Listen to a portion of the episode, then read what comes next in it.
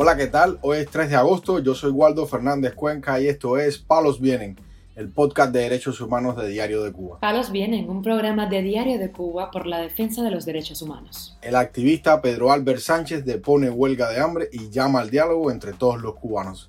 Un expreso político cubano lleva siete días en huelga de hambre frente al Capitolio de Estados Unidos. La seguridad del Estado impide que le puedan dar el botellón del gas a los hijos de la presa política Yenelis Delgado Cue. La policía política engaña y acosa a Moraima Rodríguez, tía del preso político Alexander Díaz Rodríguez. Lo más relevante del día relacionado con los derechos humanos en Palos Vientos. Comenzamos informando que el activista Pedro Albert Sánchez decidió este miércoles deponer la huelga de hambre que inició en la tarde del viernes 28 de julio. Al anunciar esta decisión, el activista pidió entendimiento y la creación de espacios para el diálogo entre todos los cubanos. En varios videos enviados a Palos Vienen de Diario de Cuba, el también profesor señala que comenzó a alimentarse en la tarde de este miércoles. Me siento un poco mejor después de estar haciendo estos videos porque cuando comencé, fíjense que comencé a hacer los videos por, por la que tenía, de hecho intentando vomitar, eso fue terrible, y haciendo estos videos me he sentido mejor.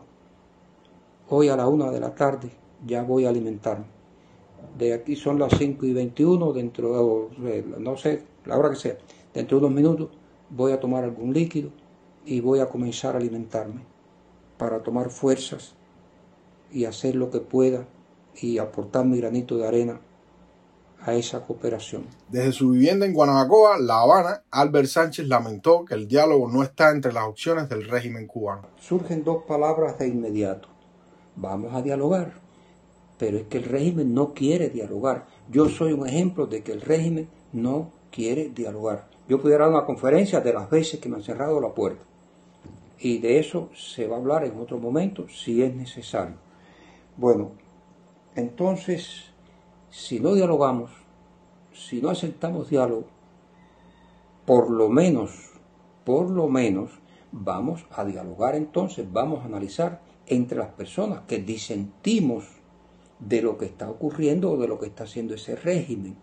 Vamos a analizar entre nosotros cuáles son las posibilidades de cooperar entre nosotros ante los problemas precisos que tiene el país. Pedro Albert Sánchez, condenado por los delitos de desorden público y desacato a cinco años de limitación de libertad por su participación en las protestas del 11 de julio de 2021, afirmó que para reconstruir la nación hay que perdonar.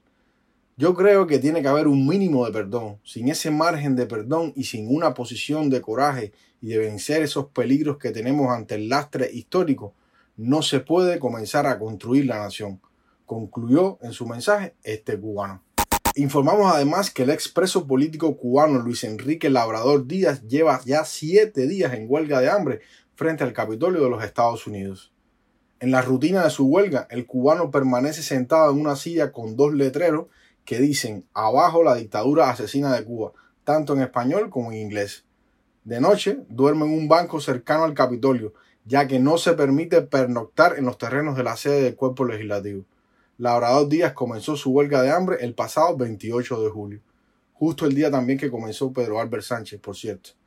El huelguista explicó las razones de esta acción cívica a Martí Noticias. En estos momentos yo ser un preso político, haber sido torturado en las cárceles yo fui torturado en las cárceles castristas por parte de, la dictadura castrista asesina. Siento mucho dolor y por lo que están pasando en estos momentos los jóvenes que se pronunciaron en las calles y sé lo que es estar ahí a la merced de Dios que hay muchos que los esconden, los torturan y nadie sabe nada en el mundo. Y entonces yo soy un luchador por los derechos humanos y por la libertad de mi sufrida Cuba desde que soy un niño y es algo que yo siento y yo sé que se sienten mal y decidí venir aquí al corazón de, la democracia de los Estados Unidos a pronunciarme, a exigirle a la dictadura castrista asesina la inmediata liberación de estos jóvenes que se encuentran cumpliendo injustas sanciones en las cárceles castristas por eso lo he hecho actuar dentro de los parámetros de la libertad de expresión. Labrador Díaz fue uno de los 53 presos que fueron puestos en libertad en el año 2015, luego del acuerdo entre los gobiernos de Estados Unidos y de Cuba para normalizar las relaciones bilaterales, que incluía el compromiso del régimen de Castro de liberar a un grupo de presos políticos. Este activista también expresó su frustración con lo que considera es una falta de acción por parte del gobierno del presidente Joe Biden para lograr la democracia en Cuba.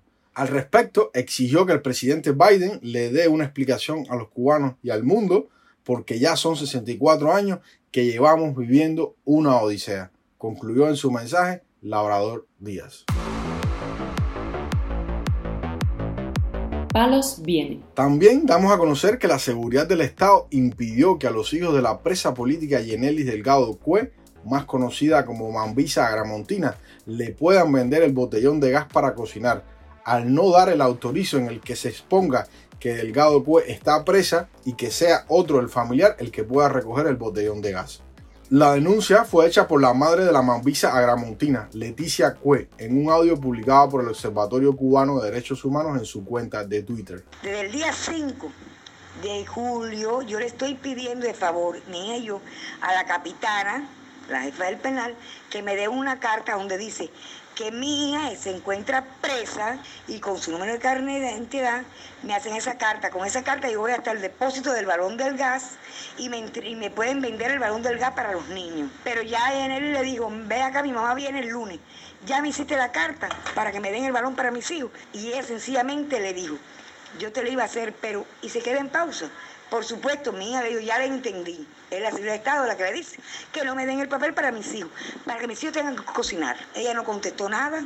Mi hija está convencida que ella no tiene en contra nada con darle el papel, porque incluso hace 15 días, más o menos 15 días, ella le dio un papel precisamente del balón del gas a otra reclusa. Y la expresión de ella fue que ella no podía hacer nada. La madre de esta opositora responsabiliza directamente esta acción a la seguridad del Estado y señala que es una represalia contra su hija por su manera de pensar. ¿Quién es la que, ¿Por qué no puede hacer nada? Porque era el de Estado la que está mandando a que no le den a mí el papel para yo poder sacar el tarjetón del gas licuado y tener garantizada la, la, cocina para mis nietos. Está buena la represión. Mía no va a cambiar, mía no va a transar, mía no va, no va a cambiar su, su ideología y su dignidad y sus principios por nada. Yo, la mamá de ella, está haciendo esta denuncia. Ellos saben que yo tampoco tengo miedo, ellos saben cuál es mi ideología, ellos saben cómo yo pienso. Yenelis Delgado Cue fue detenida el 4 de abril de este año en la ciudad de Camagüey, presuntamente acusada de sacato y permanece en la prisión de Kilo 5 para mujeres.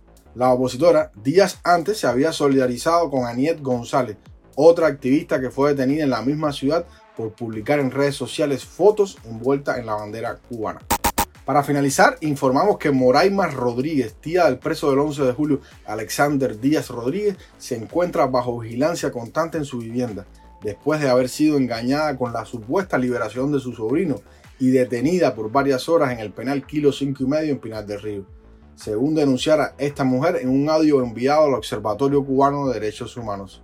Así lo narra esta cubana. En este momento estoy sitiada en mi casa por la seguridad del Estado, por el motivo de que de viernes para sábado eh, hicieron una llamada que fuera a recoger a mi hijo que estaba de libertad que le habían puesto de libertad, que le llevara ropa, que estaba en la sala de penado. Me dirigí a la sala de penado, me dijeron que eso no era ahí, que ya le se encontraba en la prisión, que eso tenía que ser por, eh, por la prisión. Eso me lo hizo llegar el quien me dijo esa información allí en el hospital, en la sala de penado, fue Teniente Coronel Felipe, que no le sé su nombre, pero nos dirigimos a la prisión del 5 y medio y allí fui atacada por el jefe de unidad y todo fue un engaño, me atacaron, duramente. Eh, me quitaron el carnet de identidad, eh, me retuvieron allí todo lo que el tiempo que ellos quisieron hasta que me devolvieron el carnet de identidad y pude salir de, de allí de la prisión. La tía de Díaz Rodríguez señala cómo después de ser víctima de este engaño, tiene vigilancia permanente en su vivienda. Llevaba ya unos cuantos días ingresado y el viernes recibo la llamada y me puse muy contenta. Eh, voy a recoger a mi hijo y me llevé este impacto. Y entonces ahora estos sicarios eh, no me dejan vivir tranquila. Eh, todo es así constante. Incluso tengo llamadas también por seis llamadas que me hicieron el domingo por el número privado. Y hoy ya se encontraron, se sentaron en la puerta de mi casa donde iba a salir a buscar, a ir a la bodega a buscar este, lo que tengo en la bodega, que entró a la bodega, es decir, el azúcar, que yo siempre guardo el azúcar a mi hijo. Y ellos estaban sentados allá afuera y el señor del pullover de lista, que es un sicario, me dijo que yo no podía salir, que yo estaba eh, en, totalmente en vigilancia. Es lo que tengo eh, acontecido de desde el viernes hacia acá. Eh, me están torturando psicológicamente. El sobrino de Moraima Rodríguez, Alexander Díaz Rodríguez, de 42 años, es opositor y uno de los presos del 11 de julio. Recibió una condena de 5 años por participar en la protesta de San Antonio de los Baños, en la provincia de Artemisa. El preso político presenta un delicado estado de salud al tener cáncer de garganta en un estado avanzado y ha estado por largos periodos de tiempo en la sala de penados del Hospital Abel Santa María de Pinar del Río. Antes de caer preso, Díaz Rodríguez había sido miembro del Proyecto Emilia, organización fundada por el médico y ex prisionero político Oscar Elías Bisset. Palos Vienen, un programa de Diario de Cuba por la defensa de los derechos humanos. Estas han sido las noticias de hoy en Palos Vienen, el podcast de derechos humanos de Diario de Cuba. Pueden escucharnos en DDC Radio, Spotify, Google Podcast, Apple Podcast, Telegram y SoundCloud. Yo soy Waldo Fernández Cuenca y mañana regresamos con más noticias.